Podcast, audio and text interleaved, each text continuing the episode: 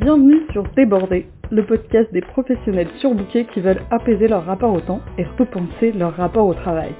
Je suis Carole Média, coach professionnel certifié et via ce podcast, je vous invite à questionner, challenger, bousculer vos manières d'appréhender votre temps et votre travail sous toutes ses facettes. Ce podcast est comme un buffet, je veux que vous puissiez venir y picorer ce qui vous sert au moment où ça vous est utile.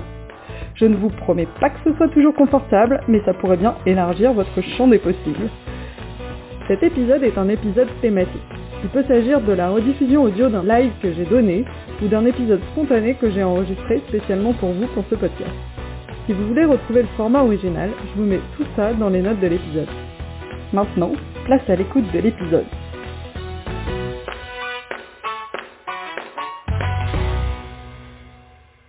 Hello à tous Bienvenue dans ce deuxième défi de l'été 2022 où on se vaccine contre les expressions qui nous desservent.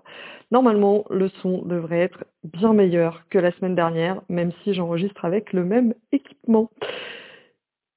Nous en sommes au deuxième défi et j'espère que le premier vous a déjà fait réfléchir au caractère non anodin des expressions qu'on emploie et notamment de l'expression il faut. C'est parti pour le deuxième vaccin.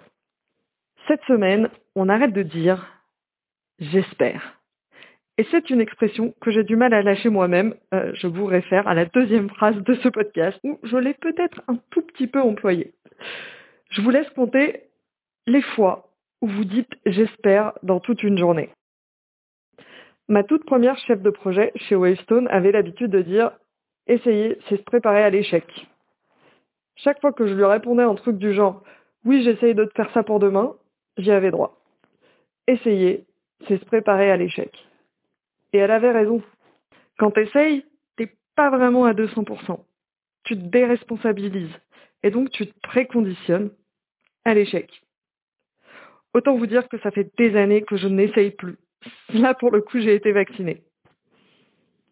Eh ben, avec l'espoir, c'est pareil. Espérer, c'est se préparer à la déception. Quand t'espères, t'es passif. Tu attends tu te déresponsabilises aussi. Ou bien tu te donnes une obligation de résultat sur quelque chose qui ne dépend pas entièrement de toi. Et tu te préconditionnes à la déception. À en vouloir à la vie, ou à t'en vouloir à toi de quelque chose qui ne dépend pas entièrement de toi. Donc, le nouveau défi de cet été, c'est d'arrêter de dire j'espère. Observez-vous le dire. Remarquez dans quelle émotion ça vous met quand vous vous dites j'espère. Et n'espérez pas. À la place, Fixez-vous un objectif de moyen qui dépend uniquement de vous et soyez simplement curieux des résultats. Observez-les. Remerciez-vous d'avoir mis en place les actions que vous avez mises en place. À l'impossible nul n'est tenu, vous avez fait ce que vous pouviez. Et je sais que je dis souvent j'espère, donc pour ceux qui seraient tentés de me le faire remarquer, un, je vous en remercie, ça me fait des piqûres de rappel. Et deux, j'invoque d'ores et déjà mon droit à l'incohérence. Et ouais, je suis humaine aussi.